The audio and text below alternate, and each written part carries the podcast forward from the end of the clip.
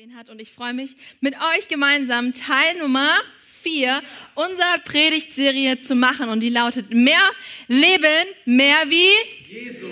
Mehr wie Jesus. Hey, nach vier Wochen diesem Slogan, glaube ich, ist er drin. Und wir dürfen entdecken und erleben, wie wir ein neues Leben auf einer ganz neuen Art echt haben durch Jesus Christus, durch denjenigen, der gesagt hat in Johannes 10, 10, ich aber bin gekommen, um euch Leben zu geben, Leben in ganzer Fülle. Herr Jesus ist gekommen für dich, um dir ein neues Leben zu schenken in ganzer Fülle und da ist so viel drin. Und wir sagen mehr Leben, mehr wie Jesus, weil wir diese Sehnsucht verspüren, ein Leben so zu leben, wie Jesus es gelebt hat.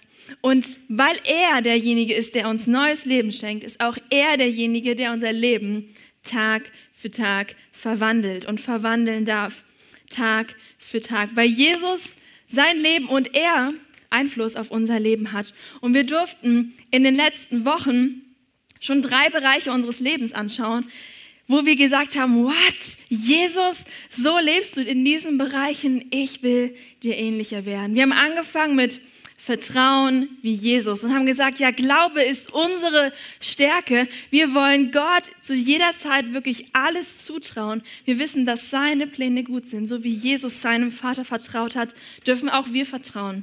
Und dann gab es in der nächsten Woche das Thema Lieben wie Jesus. Nicht die Liebe im Sinne von Romantik, sondern die hingegebene Liebe von unserem Retter, der uns gezeigt hat, wie sehr er uns liebt. Und sie treibt uns an zu sagen, hey, Wertschätzung soll auch unser Herzschlag sein. Ich will mich den Menschen zu, zuwenden, wie Jesus sich den Menschen zuwendet. Und letzte Woche hatten wir dienen wie Jesus. Und wir haben gesehen, wie Jesus sich die Schürze umbindet und auf die Knie geht und jedem Einzelnen die Füße wäscht und sogar Judas die Füße wäscht und nicht seinen Kopf, um ihn daran zu, äh, um da etwas zu verändern, dass Judas ihn verraten wird. Was für eine Haltung hat Jesus? Sie ist geprägt von Leidenschaft. Und heute kommt Teil Nummer vier und dieser lautet Anbeten wie Jesus. Wir wollen anbeten wie Jesus. Und jetzt könnte ich die Worship Band nach vorne holen, unser Lobpreisteam und sagen, komm mit uns in der Anbetung, wir wollen anbeten wie Jesus, voller Leidenschaft.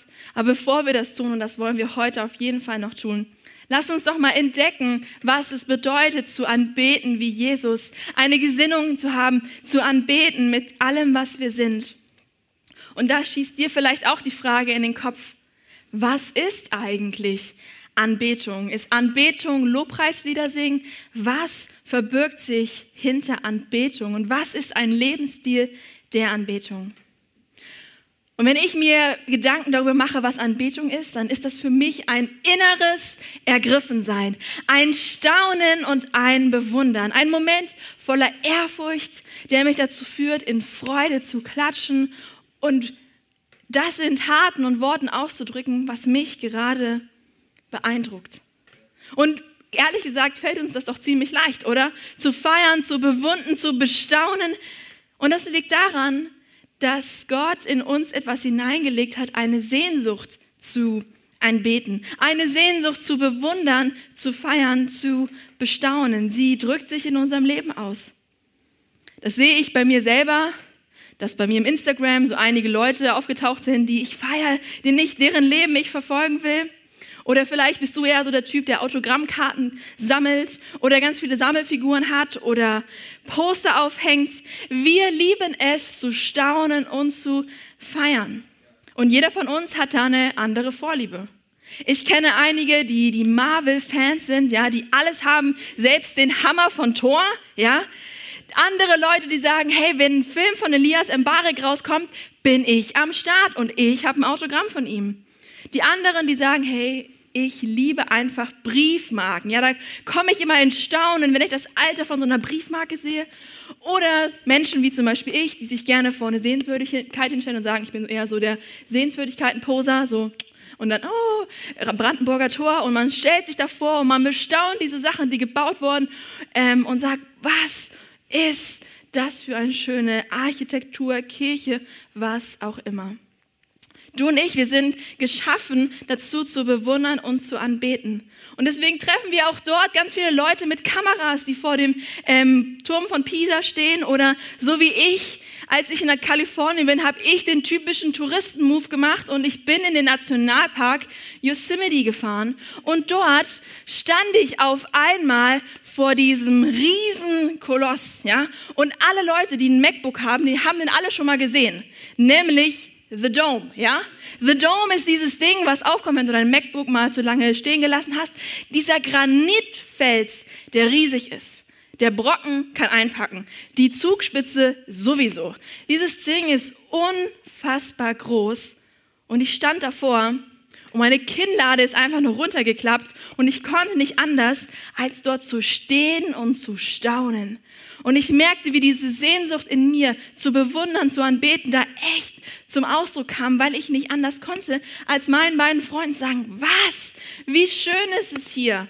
Ich bin echt kein Wanderer. Ich bin echt kein Naturfreund. Ja, ihr könnt Freunde fragen, meine Familie fragen, ihr könnt Lukas fragen. Ich bin davon überhaupt nicht impressed. Aber das war krass, ja? Das war so unglaublich. Dieser Granitfels war riesig und ich konnte nicht anders als ergriffen zu sein, als zu staunen. Und mich hat es voller Ehrfurcht gepackt. Diese Größe von The Dome und meine menschliche kleine. Und ich fing an zu beten, weil das einer meiner tiefen Sehnsüchte ist. So hat Gott mich geschaffen. Und er hat dich auch so geschaffen. Denn diese Wahrheit, ich bin geschaffen für Anbetung, gilt nicht nur für mich, sondern für uns Menschen. Wir sind geschaffen für Anbetung. Wir sind geschaffen worden, um zu bewundern, um zu sagen, wow. Aber wir sind nicht geschaffen, um uns über Briefmarken zu freuen, über Elias Mbarek oder über den The Dome, sondern wir haben ein viel größeres und schöneres Ziel, wofür wir geschaffen sind, es zu anbeten. Als ich da in Amerika war und vor diesen Giganten stand, ja, ich war auch noch ein bisschen näher dran als dieses Bild, aber meine Festplatte hat sich irgendwie aufgelöst. Ähm, und ich war so ergriffen von dieser Größe, von diesem Geschöpf, weil ich wusste, wer dahinter stecken muss. Wenn The Dome mich schon umhaut, weil es so riesig ist, wie groß ist denn mein Gott? Und ich erkannte, dass ich nicht geschaffen bin, um mich vor Sehenswürdigkeiten zu stellen und zu posen, um Sachen zu sammeln, sondern eins zu tun, zu anbeten, und zwar Gott. Denn er ist der Schöpfer, er ist derjenige, der das Ziel unserer Anbetung ist. Und ganz ehrlich, er ist das schönste und würdigste Ziel unserer Anbetung. Und deswegen wundert es mich auch gar nicht, dass wir im Wort Gottes, wo, es über, wo wir so viel über Gott hören, andauernd, wenn wir durch die Seiten blättern, über Anbetung stolpern. Immer wieder hören wir von Menschen, die Gott anbeten, weil Anbetung kein ganz kleines Kapitel ist. Es ist nur die Psalmen so. Nein, nein, nein. Anbetung ist das zentrale Thema. Es begegnet uns überall und wir lesen davon in unterschiedlichsten Formen. In den zehn Geboten taucht Anbetung auf. Und nicht erst an letzter Stelle, sondern an erster Stelle. Du sollst keine anderen Götter neben mir haben, denn ich bin der Gott und ich bekomme alle Anbetung, keine Götzen, sondern ich bin dein Gott. Und dann die Psalmen, ein Buch direkt in der Mitte, vollgepackt mit Anbetung, Worship-Songs der ersten Zeit. Da kann Ecclesia Worship und Yada Worship einpacken, weil das sind richtig tiefe Songs, die, äh, die äh, David da geschrieben hat. Und dann im Neuen Testament lesen wir das Gebet von Jesus, dem Vater unser. Und da fängt es nicht an mit, bitte gib unser tägliches Brot, Amen. Nein, nein, nein, es fängt an mit, geheiligt werde dein Name. Pure Anbetung. Und wenn die Bibel so viel über Anbetung spricht, dürfte dir ein Ort bekannt sein, wo es um Anbetung geht. Nämlich dem Tempel. Der Tempel, der gebaut worden ist zur Anbetung. Dieser Ort wurde geschaffen, damit dort Gott anbetet werden kann. Er ist Gott geweiht, um dorthin zu kommen, um ihn zu loben und zu preisen. Und deswegen lieben wir es als MGE auch, jeden Sonntag gemeinsam zu singen. Es soll ein Haus Gottes sein. Der Tempel ist ein Ort von Gottes Gegenwart. Menschen sind dort hingekommen mit der Sehnsucht, Heilung zu erfahren und Freiheit zu erfahren. Denn sie wussten, dass da, wo Gottes Gegenwart ist, Dinge verändert werden. Dieser Ort war so besonders, weil es Gottes Haus war. Und gleichzeitig war der Tempel der Wohnort von Anbetung. Menschen sind angereist mit ihren Opfertieren, um Gott zu danken und zu preisen. Sie haben ihren Ausdruck von Gottes Segen einen Ausdruck verliehen und gesagt, Gott hat mich so gesegnet, ich kann nicht anders, als zu singen und zu tanzen und Gott zu erheben. Wenn es einen Ort gibt, der garantieren konnte, dass da auch Anbetung stattfinden sollte, war es der Tempel. Denn dieser Ort wurde dafür gemacht. Im Tempel ging es nicht um den Tempel, um die dicken Säulen, den schönen Look, dem Allerheiligsten oder irgendwas, sondern es ging darum, dass Gott hier war, denn er ist das Allerheiligste. Es ging nicht um die Steine und dieses schöne Gebau Gebaute, sondern um Gott. Und der gelähmte Mann der auf Petrus und Johannes trifft, der, der einfach eine Heilung und ein Wunder brauchte. Die Jungs haben für ihn gebetet. Und was tut dieser Mann?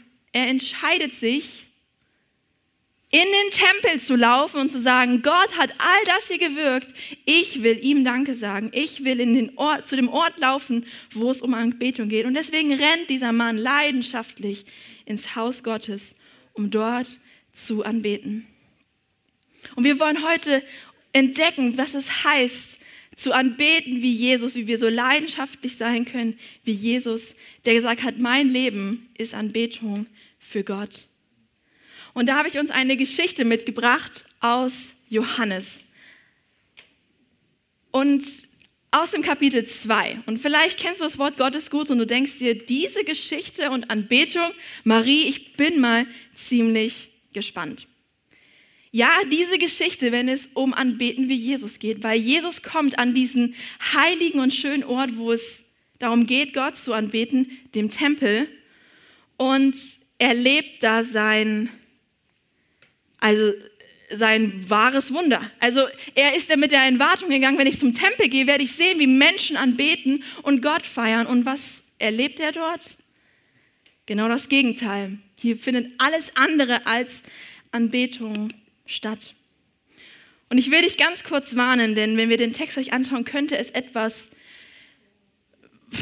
shocking News geben, ja, weil wir vielleicht Jesus mal von einer ganz anderen Seite sehen. Wir sehen jetzt nicht Jesus in einem Sklavengewand, der die Füße wäscht, sondern wir sehen Jesus, der sich nicht zusammenreißen kann und der ordentlich auf den Putz haut, weil er etwas erlebt, mit dem er nicht gerechnet hat.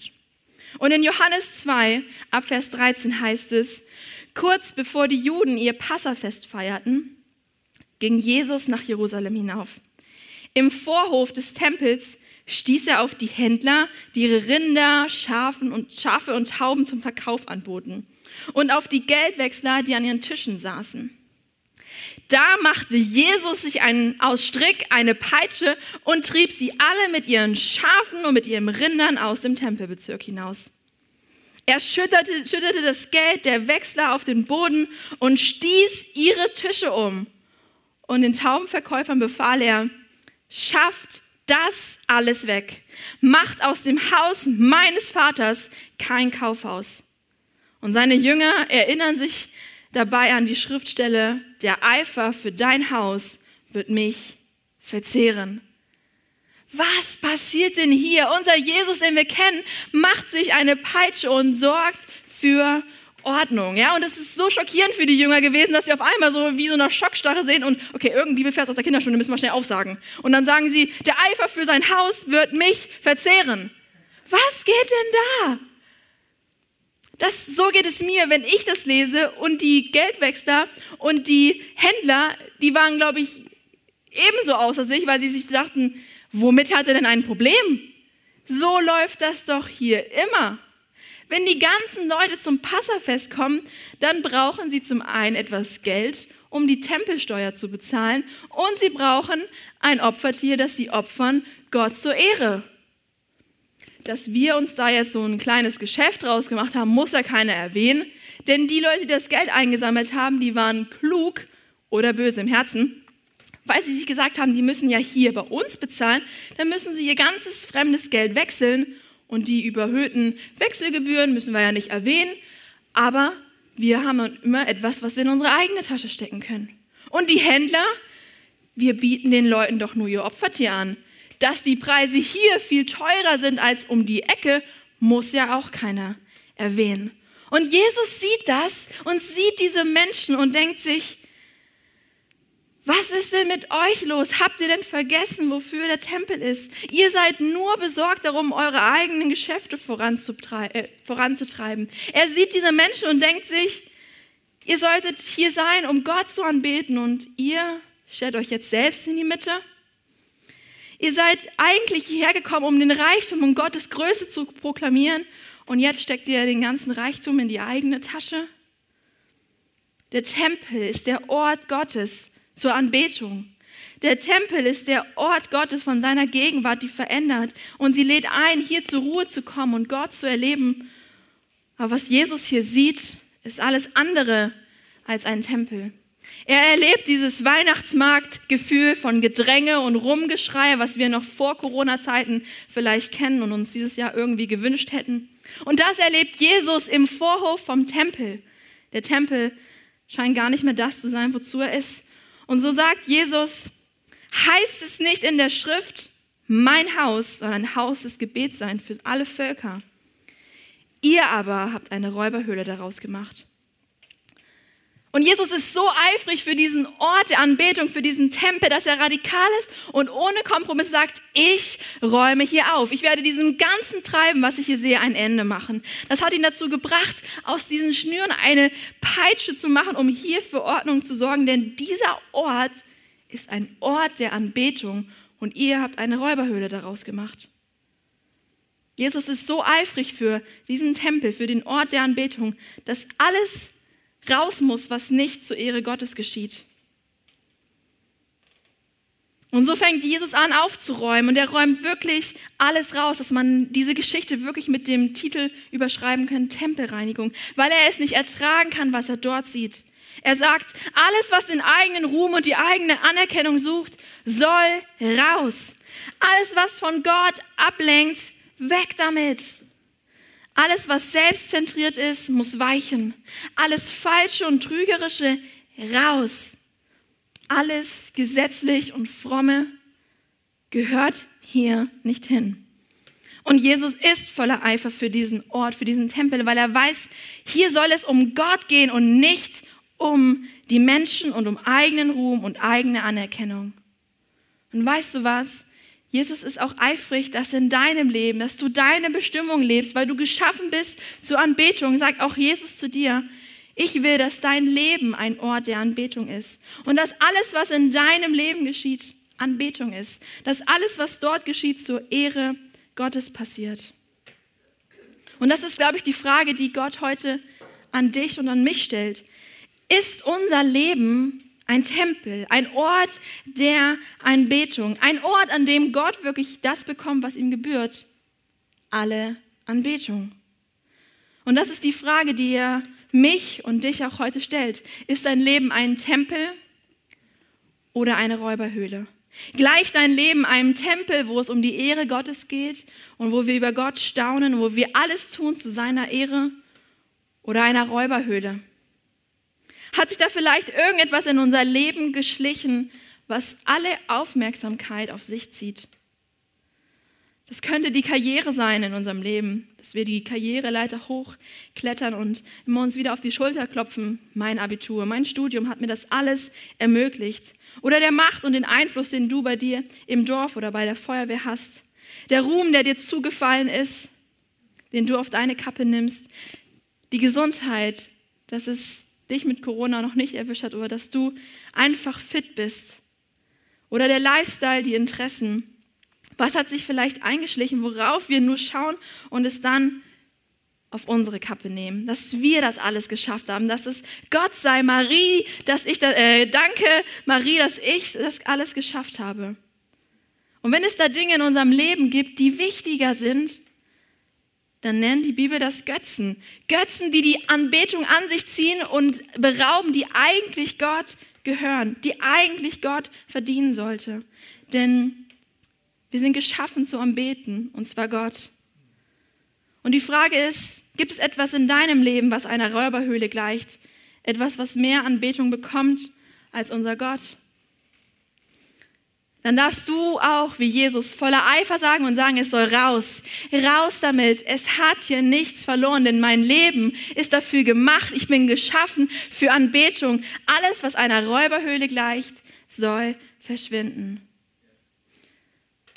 Und wenn du denkst, boah, das ist Jesus und der ist so eifrig für Anbetung und das, du denkst, das wäre schon der Oberknaller der Geschichte, dann halte ich fest, weil es geht weiter. Jesus war ja so ordentlich am Tische umschmeißen und am äh, Peitsche bilden und den Leuten mal sagen, was hier nicht läuft.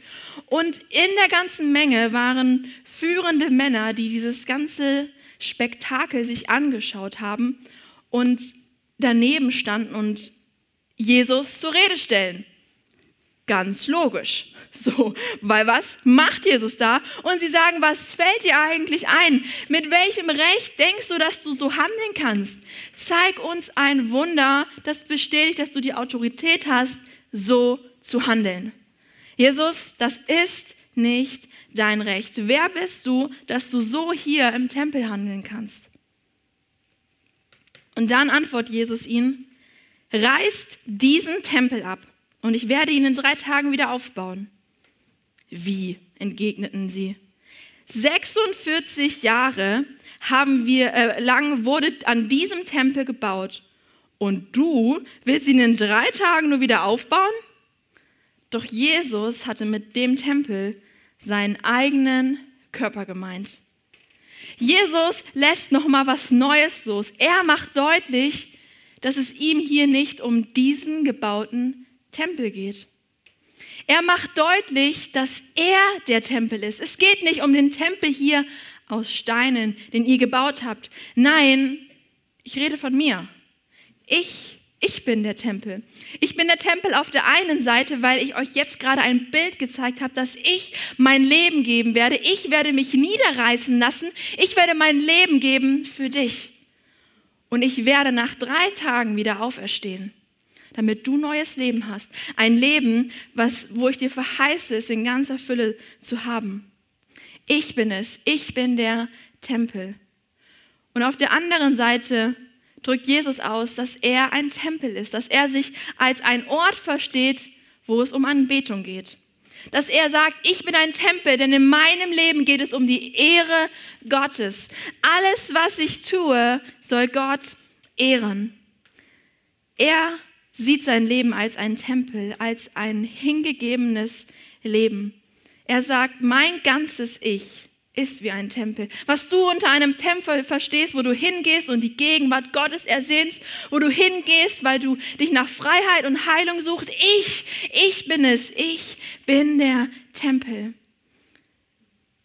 Weil wenn es heißt, anbeten wie Jesus, steckt da ein Lebensstil hinter, den Jesus gelebt hat. Sein ganzes Denken war Anbetung. Sein ganzes Reden, pure Anbetung. Und sein Handeln, geprägt davon, Gott zu ehren. Sein Dienen war Anbetung. Er hat alles gegeben und seine Beziehungen, die er gelebt hat, Anbetung. Jesus lebt mit diesem Anspruch. Alles, was in meinem Leben passiert, ist Anbetung. Und alles, was in meinem Leben passiert, soll zur Ehre Gottes geschehen. Und Jesus zeigt uns diesen Lebensstil. Und die erste Wahl, die wir gehört haben, ist, dass du geschaffen bist für Anbetung. Und gleichzeitig bist auch du berufen, zur Ehre Gottes zu leben. Du bist berufen, zur Ehre Gottes zu leben. Du bist berufen zu sagen, ja, ich bin ein Tempel und ich lebe zur Gottes Ehre. Und das lesen wir in 1. Korinther 6 im 19. Vers. Da werden die Leser gefragt, da werden auch wir gefragt, habt ihr denn vergessen, dass euer Körper ein Tempel des Heiligen Geistes ist, Der Geist, den Gott euch ge gegeben hat, er wohnt in euch und ihr gehört nicht mehr euch selbst, sondern wir gehören Gott und wir sind geschaffen zur Anbetung. Wir sind berufen zur Ehre Gottes zu leben. Wir sind berufen, dass Leute sehen, dass wir ein Ort der Anbetung sind. Dass in unserem ganzen Leben deutlich wird, dass wenn wir denken, wenn wir handeln, wenn wir dienen, wenn wir lieben, dass wir damit Gott die Ehre geben. Und Gott will deine Anbetung. Gott will auf deine Sehnsucht zu anbeten eine Antwort sein. Er möchte das Ziel deiner Anbetung sein. Denn wir sind nicht geschaffen, um zu anbeten in The Dome, Elias Mbarek oder das Marvel Universe. Nein, dafür sind wir nicht geschaffen. Wir sind geschaffen, um Gott zu anbeten. Und unsere Anbetung findet in Gott das schönste Ziel. Und wenn wir unser Leben nicht als Tempel leben, als eine Person, die es liebt, Gott zu ehren, die ihn anbetet und zu seiner Ehre lebt, dann leben wir an unserer Bestimmung vorbei. Und Gott weiß das und er weiß, wenn unser Leben nicht einem Tempel gleicht, wird es einem Tümpel gleichen. Wir werden uns entwickeln von dem, was Gott möchte, ein Tempel, ein Ort der Anbetung, hin zu einem Tümpel. Und ich glaube, das ist die zweite Frage, die Gott uns heute stellt. Lebst du ein Leben als Tempel oder ein Tümpel? Und ganz ehrlich, ein Tümpel ist ganz und gar nicht ein Ort der Anbetung. Es ist kein Leben, das seine Bestimmung kennt, Gott zu ehren. Ein Tümpel, den kennst du vielleicht aus deinem Leben, der, der ab und zu mal entsteht. Es ist einfach eine relativ große Wasserpfütze und die Definition sagt, ein Tümpel ist ein stehendes Gewässer. Da regnet es rein, immer mal wieder, in Norddeutschland vielleicht mehr wie im Süddeutschland und es kommt Regen rein und es füllt sich und es wird größer, aber es fließt nichts raus. Da ist kein Durchfluss. Und deswegen, weil da nichts passiert, wird es anfangen, schlammig zu werden. Und es wird anfangen zu stinken, weil es steht. Und weißt du, wer sich davon angezogen fühlt, von so einem Tümpel? Stechmücken und Ungeziefer. Weil die damit kein Problem haben, dass es stinkt. Und wenn wir ein Leben als so ein Tümpel leben, dann, le erleben, dann leben wir so, dass wir sagen, wir brauchen Gott nicht. Mein Leben funktioniert ohne Gott super. Und wenn du Segen Gottes erlebst, dass du sagst, gut, schön, ich habe eine tolle Familie, die an Jesus glaubt und alles gibt, habe ich mich ja auch darum gekümmert. Du hast einen vollen Kühlschrank, ich war ja halt auch eben bei Netto. Ein Leben als Tümpel ist, da kommt Segen rein, Gott segnet mit Versorgung, mit einem tollen Job, vielleicht ein 1A-Zeugnis und es fließt nichts raus keine Entscheidung wie der Gelähmte, der sofort zum Tempel rennt und sagt, danke Gott, dass du mich geheilt hast. Nein, ein Tümpel zieht alles auf seine Kappe und dreht die Bestimmung Gottes für dein Leben auf sich um. Und aus den Sätzen, die Gott für dich hat, aus dem Satz, du bist geschaffen, um zu bewundern, wird die Aussage, ich bin geschaffen, um bewundert zu werden. Aus dem Satz, du bist geschaffen worden, um zu bestaunen, wird ganz schnell, ich bin geschaffen, um bestaunt zu werden. Aus dem Satz, du wurdest geschaffen, um zu anbeten, wurde der Satz, ich bin geschaffen worden, um anbetet zu werden. Und so ein Lebensstil fängt über kurz oder lang echt an zu stinken. Dieses Wasser ist einfach stehen geblieben. Es wird schmodderig und schlammig. Alles, was reinkommt, alle Gaben, alle Befähigungen, alle Wahrheiten Gottes, aller Segen, bleibt dann doch bei uns stehen. Und wir geben es nicht zurück an den, der uns beschenkt hat, an Gott. Aber die Wahrheit lautet, du wurdest geschaffen, um zu anbeten. Du wurdest geschaffen, um zur Ehre Gottes zu leben. Und deine Seele wurde nicht geschaffen, dass andere dich anbeten, dass sie dich feiern, dass du derjenige bist mit dem heftigsten Instagram-Profil oder mit den coolsten Sprüchen.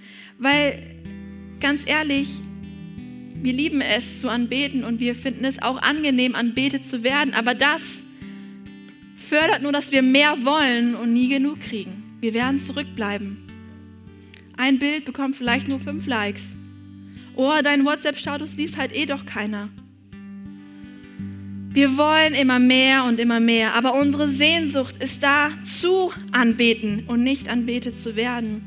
Und sie findet ihre volle Erfüllung darin, dass wir Gott anbeten. Denn er, Gott, ist das herrlichste, großartigste, gewaltigste, schönste, majestätischste, heiligste, reinste und würdigste Ziel deiner Bewunderung. Und in der Anbetung Gottes findet deine große Sehnsucht zu anbeten ihre schönste Erfüllung.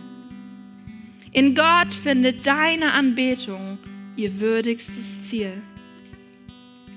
Deine Leidenschaft zu anbeten und zu staunen findet in Gott sein Ziel. Und du bist geschaffen, so ein Tempel zu sein, ein Ort, der sagt, hier soll es um Gottes Ehre gehen. Hier soll es darum gehen, dass Jesus gesehen wird. Du bist nicht geschaffen, eine Räuberhöhle zu sein oder ein Tümpel. Und vielleicht bist du in diese Predigt gestartet und als du gehört hast, anbeten wie Jesus, hast du gedacht, komm, wir werden über Lobpreis reden, wir werden über Lobpreislieder, wie wir eine Kultur von Lobpreis etablieren können, sprechen. Aber ich glaube, anbeten wie Jesus ist nicht die Entscheidung zu sagen, ich komme sonntags hierher voller Freude und ich bin gespannt, welche Songs Ben mitbringt mit seiner Band und welche Lieder wir singen. Oder dass du sagst, hey, ich habe mir eine Spotify-Playlist erstellt und zu Hause läuft die runter. Nein, ich glaube, anbeten wie Jesus bedeutet, diesen Lebensstil zu leben wie Jesus voller Eifer zu sagen, ich will ein Tempel sein, ich bin ein Ort der Anbetung, ich bin ein Ort, wo es um die Ehre Gottes geht.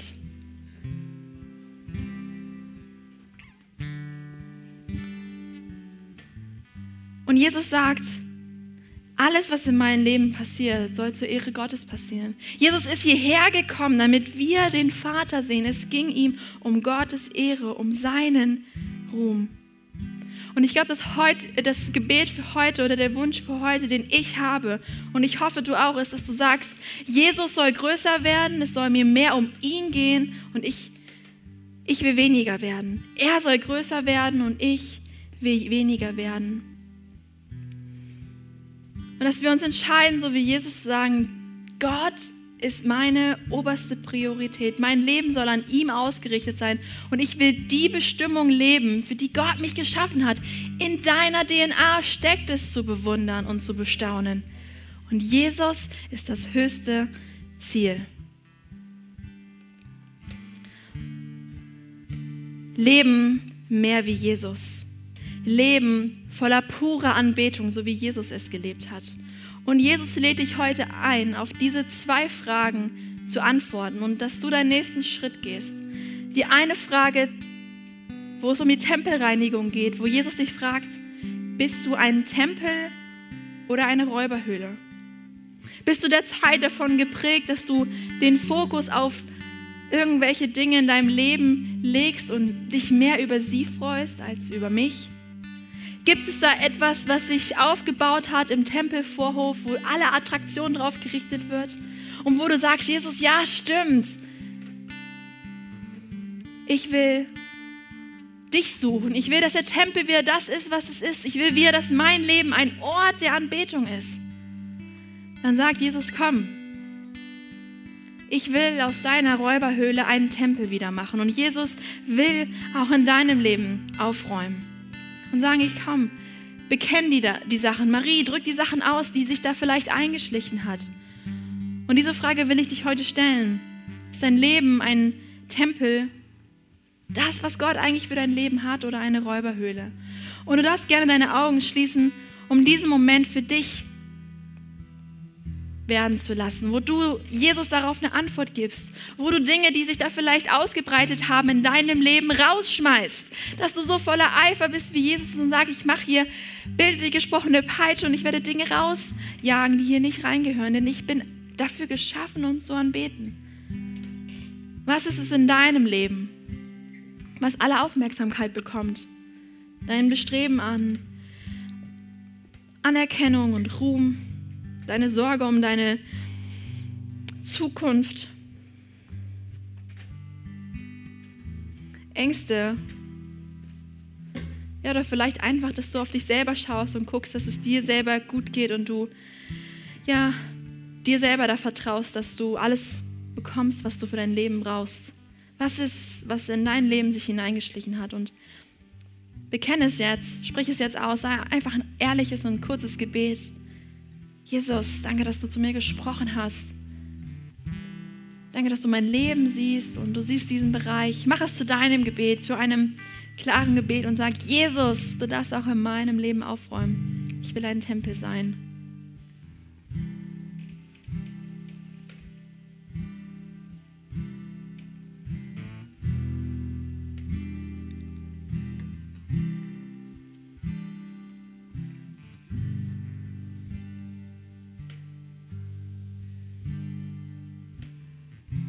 Jesus, du hast unsere Gebete gehört.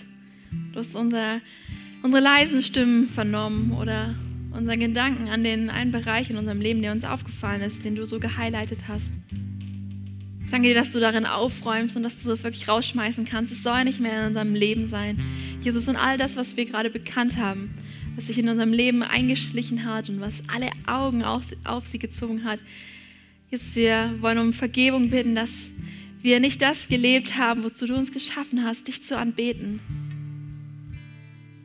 Ich danke, dass dein Lobpreis und deine Anbetung wirklich einzieht und dass wir neu unsere Augen ausrichten und sagen, Jesus, du bist unser Fokus.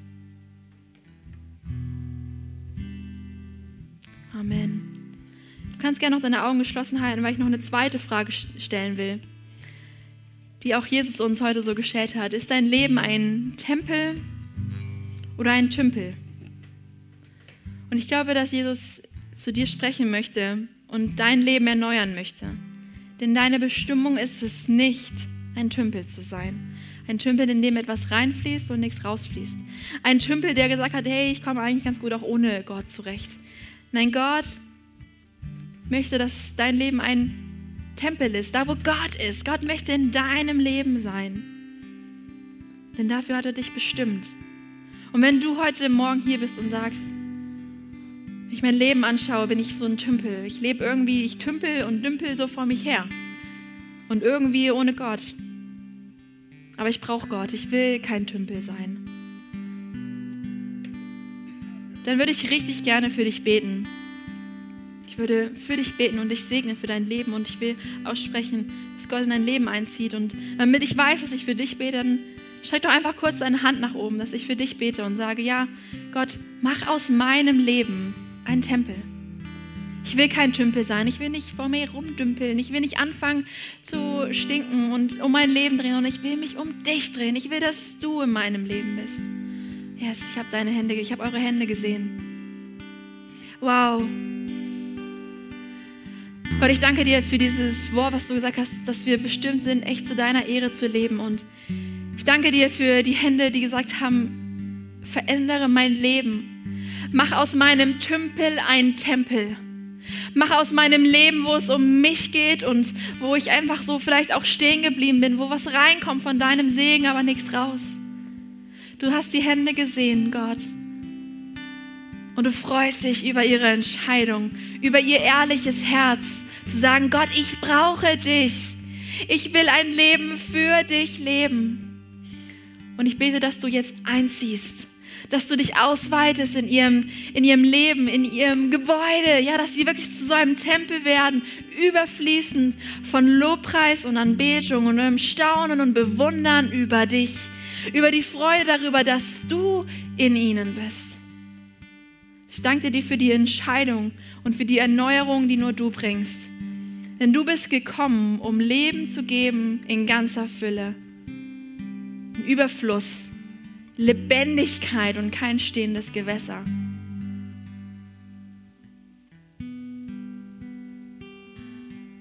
Wir danken dir dafür.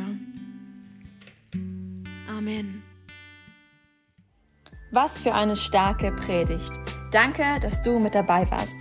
Für weitere Predigten kannst du uns einfach auf unserem YouTube-Channel folgen, und zwar bei MGE Peine. Wenn du uns besser kennenlernen möchtest und immer über die aktuellen Infos, Events und Gottesdienste informiert sein möchtest, dann kannst du dich auf unserer Website ganz einfach für unseren Newsletter anmelden. Wir würden uns freuen, von dir zu hören. Gottes Segen und bis nächsten Sonntag.